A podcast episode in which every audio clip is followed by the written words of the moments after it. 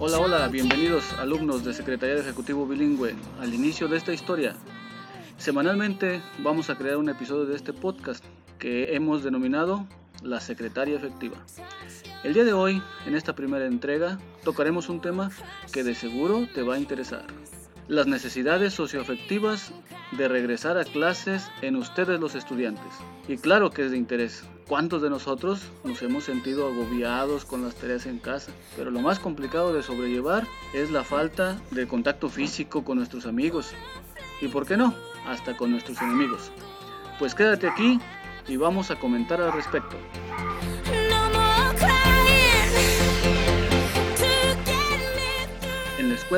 Es el lugar donde tradicionalmente se han formado ciudadanos, en donde nos preparamos para participar activamente en la sociedad. Por lo tanto, la política educativa de nuestro país contempla el desarrollo tanto de la dimensión académica como la socioemocional. Aunque en la práctica, la realidad es que más del 90% de los maestros no sabemos cómo ayudar a nuestros alumnos a comprender y manejar las emociones. Y por eso nos enfocamos en intentar transmitir conocimientos académicos, sin embargo, ¿sabías que de acuerdo con investigaciones, el aprendizaje socioemocional tiene un impacto importante en el rendimiento escolar?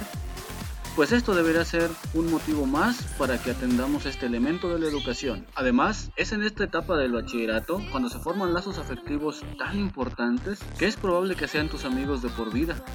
Y por experiencia propia te puedo decir que un buen amigo te puede ayudar más que tus conocimientos académicos en muchas situaciones complicadas que enfrentarás en tu vida.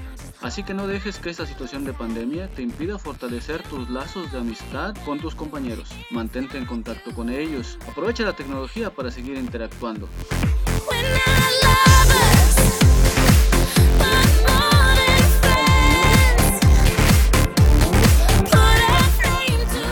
Título personal, como ha sido este podcast, considero que la importancia de regresar a clases presenciales radica justamente en la necesidad de desarrollar los lazos socioafectivos más que en un factor académico.